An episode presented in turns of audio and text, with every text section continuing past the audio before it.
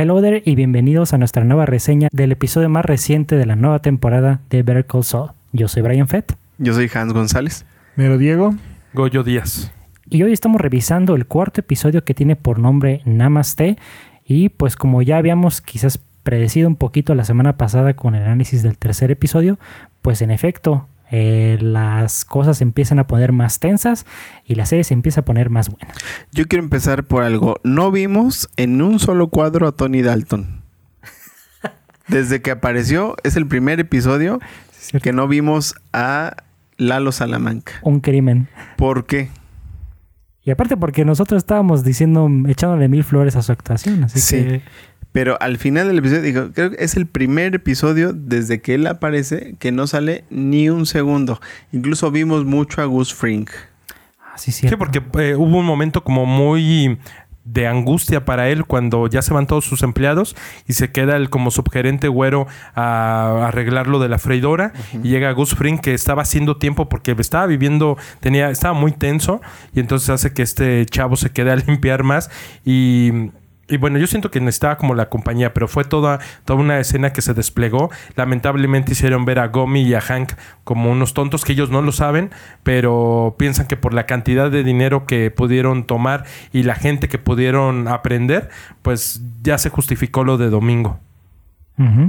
Sí, no, y también aquí hay que ver que, bueno, eh, aunque quedan mal, eh, como dices, eh, Hank y Gomi, sí, que bueno, al principio Gomi dice así como que, bueno, no hay problema, ¿no? Ya obtuvimos el dinero, dimos un golpe al narco, pero el que está que no se aguanta es el señor de los pollos, ¿eh? Él sabe que aunque no agarraron a las personas que tenían que agarrar, pero perder esa cantidad de dinero sí le pega. ¿Por qué es significativa esa cantidad de dinero? Fueron 700 mil dólares.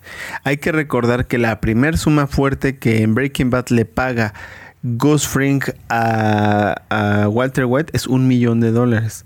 Y era una operación verdaderamente importante. Entonces tú puedes decir, bueno, 700 mil dólares por un narco de ese calibre. Pero en ese momento eso le debió significar bastante, aunque Gus Fring lo pone en la balanza. Aún así yo creo que eh, por el otro lado Hank no se queda conforme. Y él le dice a Gómez, yo lo que quería era detenciones. Y se les fue, se les fue la detención. Pero aún así, él como líder le dice a su equipo, wow, dimos un buen golpe, ¿no? Vámonos todos a festejar. Pero sí habían detenido a otros, ¿no? Mencionan que habían detenido a otros. Sí, que tienen como a unos menores en Sí. los lugares y eso fue muy listo, ¿no? Porque lo que buscaban era, eh, como mencionaba en el capítulo anterior, era eh, arrestar a gente. Pero aquí eh, Hank, ahí empezamos a ver que sí no es tan- tanto de que se deja llevar por las cuestiones, sí de que sí, lo que me den es bueno, como los huesos. O sea, nos damos eh, cuenta de dos cosas. Sabe manejar muy bien, porque maneja muy bien a, a la policía de Albuquerque. A su gente. A su gente. Pero él no, como, como menciona Hans, no está conforme, no sabe que hay algo más. Gómez se dice, no, pero no importa si soltamos a, a Domingo, nos va a poder dar este como que más pitazos para poder agarrar a más gente. Pero Hank ahí nos damos cuenta de que él no está conforme con esto, ¿no? Y aparte porque quizás nos puede dar a pie de que puede llegar a tener una participación todavía más recurrente o hasta más importante en los episodios por venir. Ojalá que sí. Y sí, aparentemente es eso. Con el tema de Domingo y con este asunto de, de Gus Fring, hay una idea que a mí ya se me está diluyendo. Yo creo que ya no está tan lejano del tiempo de Breaking Bad. Es decir, yo por como veo el asunto con Domingo, por como veo el asunto con Gus Fring y, y el tamaño que tienen los pollos hermanos, yo creo que no es tan distante. Ahorita, la otra vez platicábamos que hacemos un cálculo en el que Jesse Pinkman debería tener 13, 14 años. Yo creo que no. Tal vez unos dos años antes de la historia ser. principal de Breaking Bad.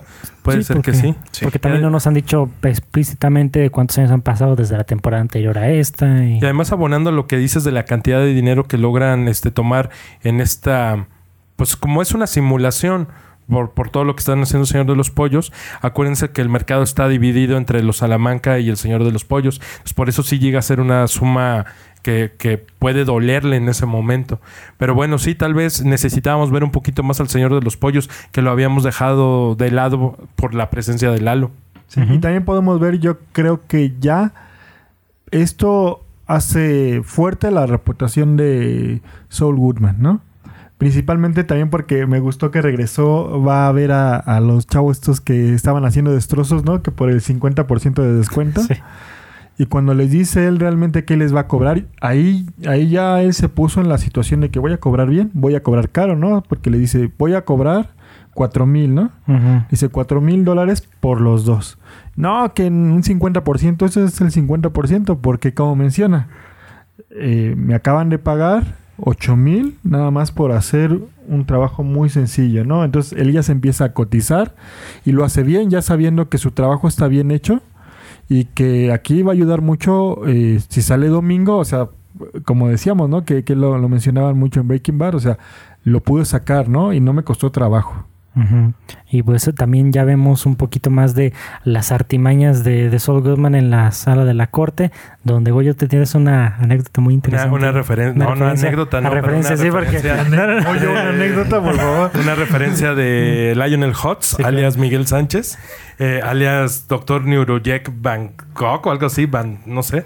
Eh, fue muy chistoso porque cuando Jimmy está eh, en este tribunal, en esta sala, eh, pues hace una de esas famosas jugarretas donde le cuestiona al testigo, al señor que fue asaltado en la tienda, sobre si esa persona a la que está viendo ahí sentado fue la persona que le robó. Y, y dice que sí, que efectivamente es esa. Y entonces lo lleva, está seguro y lo hace repetir esto una y otra y otra vez, hasta que pues como en algún momento en un episodio dijo Hans que habría que tener pruebas contundentes, en ese momento le dijo, pues déjame decirle que mi cliente no es ese, sino el que está sentado allá atrás.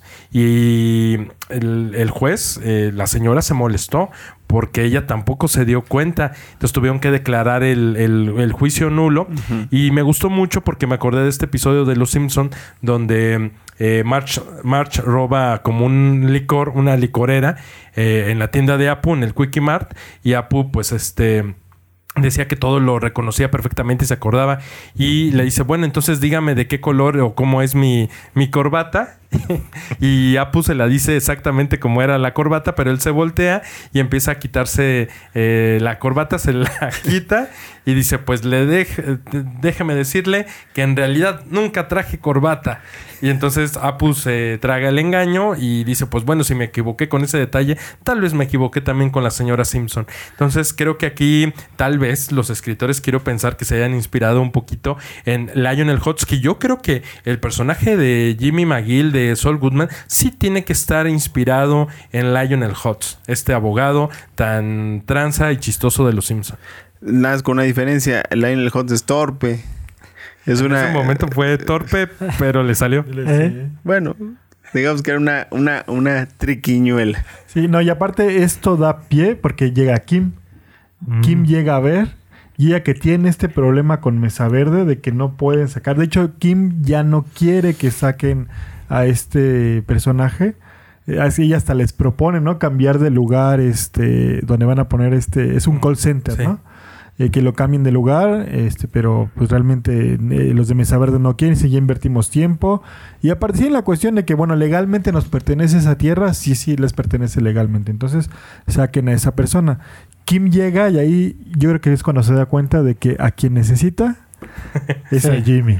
Ahora sí, literal, sería la primera persona en aplicar esta frase, Better Call Saul.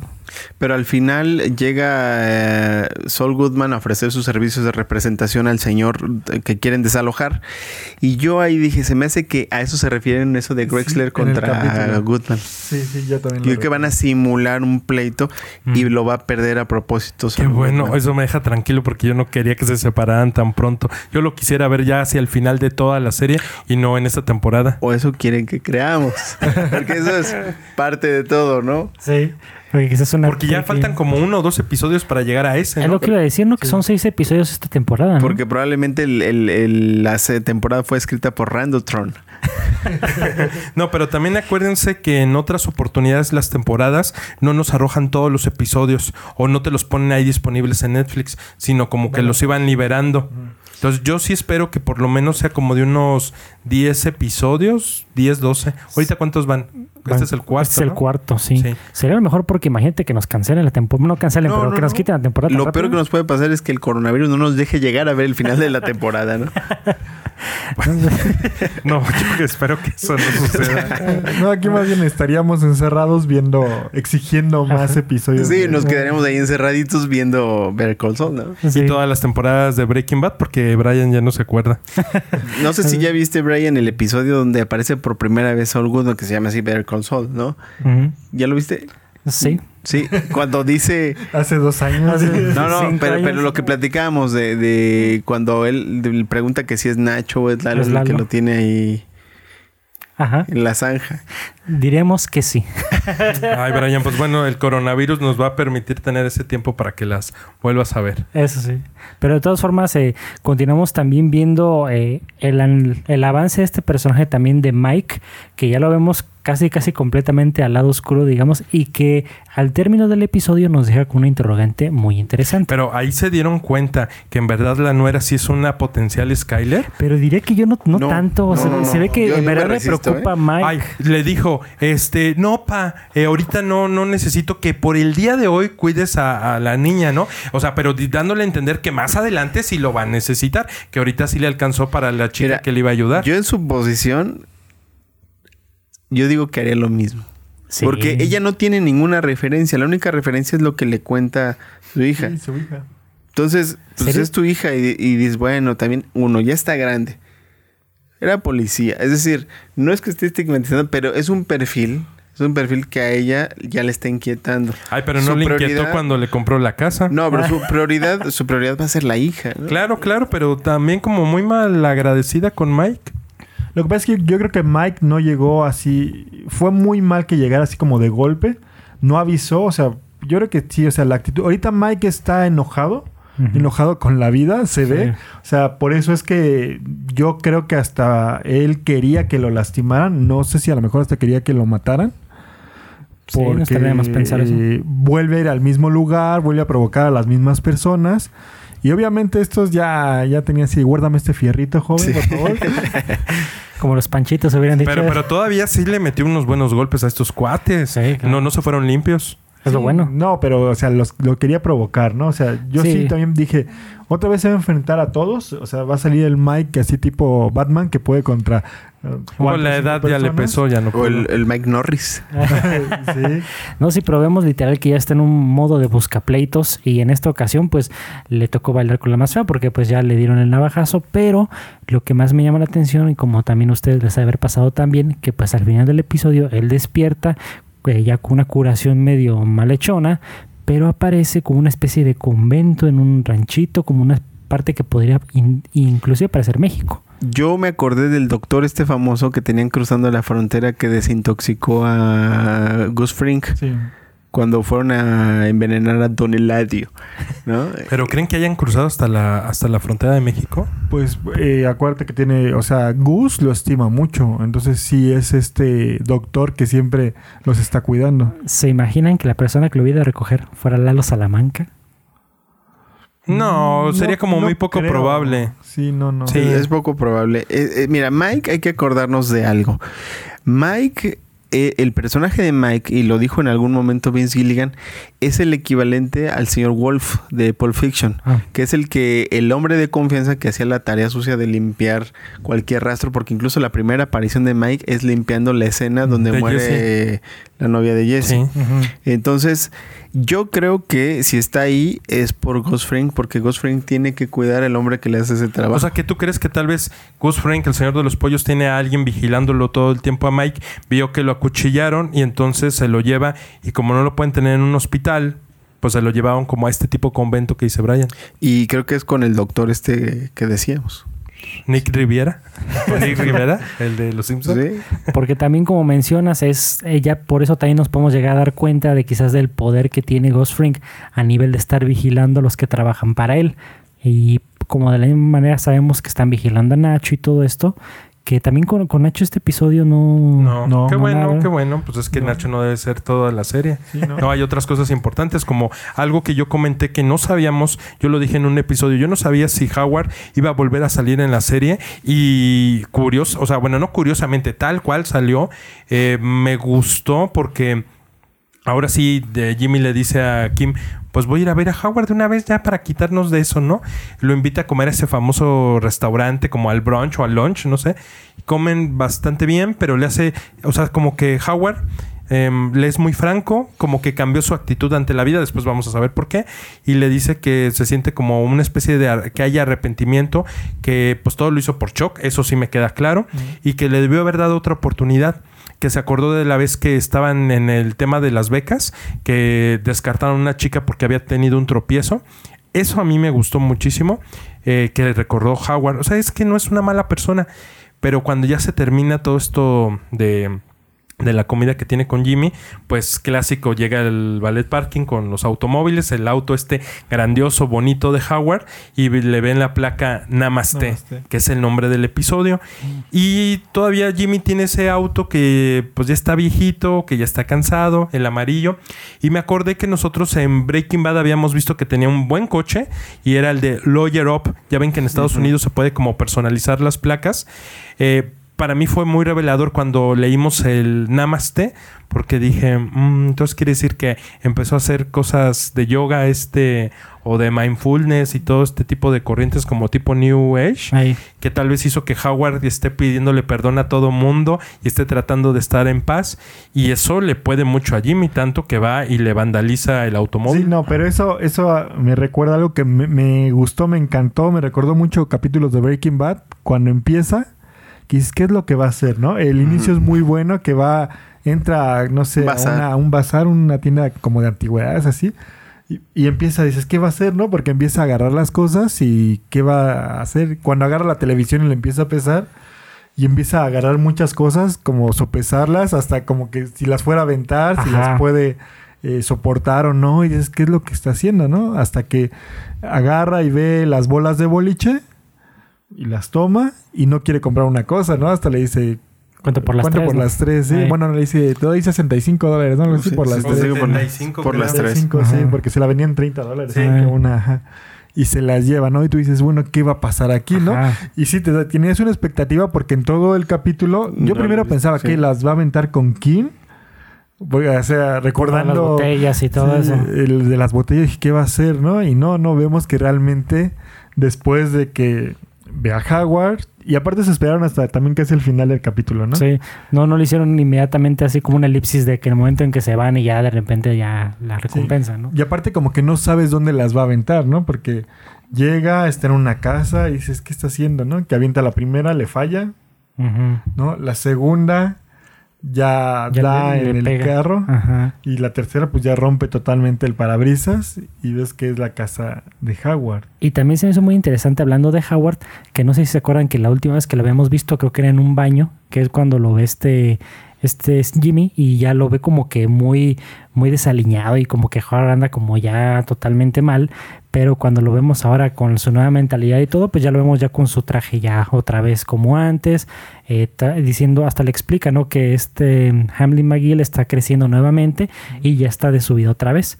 Yo no sé si le pegó eso a Solo o qué, pero de todas maneras vemos que al final termina vandalizando la, la casa y el coche. Yo no creo que, o sea, yo creo que Jimmy ya había, de- se lo dejó muy en claro en la, en la comida. Él ya había superado esa parte, ya no le hacía daño. Y entonces que llegue a como quererlo meter otra vez es, es como una burla. Después de que él durante mucho tiempo buscó un espacio en- en el despacho, Mm. en esta firma, que no se lo dieron.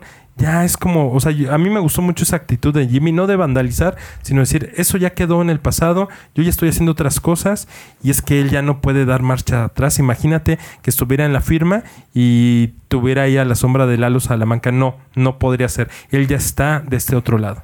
Y aparte yo creería que quizás ahora sí esta sería la última vez que viéramos a Howard, porque yo no siento Yo sí que ya... creo que es probable. Yo ya no le veo como que más avance en el personaje, como que siento que ya dio lo que tenía que dar. Yo siento que lo último que va a pasar con él es que va a tomar mesa verde. Ándale, Sí, podría ¿y ya? ser también. Sí, es que también por eso no podría perdonarlo Jimmy, ¿no? O sea, también de- en la forma en la que le hicieron con Kim. Yo también fue, y ahí sí fue Howard, el que quien pues básicamente tuvo problemas ahí con, con Kim, pero sí, yo creo que también ya fue un buen cierre, o sea, creo que aquí hacen buenos cierres, a lo mejor lo podemos ver en alguna participación rápida, pero Y también fue un desahogo, ¿no? Al final de cuentas fue un desahogo de, de ahora ya Saul Goodman, no Jimmy. Eh, porque, digo, siempre él como que tiene algo dentro y no, y no se lo no se lo queda, ¿no? Él quiere eh, pues ahí desahogarse y creo que una esa manera es como lo hace. Porque aparte Howard le un- una pregunta muy interesante a Jimmy de que dice, bueno, ¿y por qué Saul Goodman? ¿Qué cosas no puede hacer Saul Goodman que Jimmy sí y viceversa, no? En este caso, lo de estar aventando las bolas de boliche es algo que Saul Goodman sí puede hacer que Jimmy McGill no pudiera hacer. Y bueno, y con esto y demás comentarios que hemos hecho, yo siento que ya podríamos dar por cerrada este, este pequeño análisis del episodio número 4 de Better Call Saul. Y saben que estamos muy, expect- muy expectantes de lo que va a venir después. Y no se pierdan nuestro próximo episodio la próxima semana. Nos despedimos. Yo soy Brian Fett. Hans González. Mero Diego. Goyo Díaz. Hasta la próxima.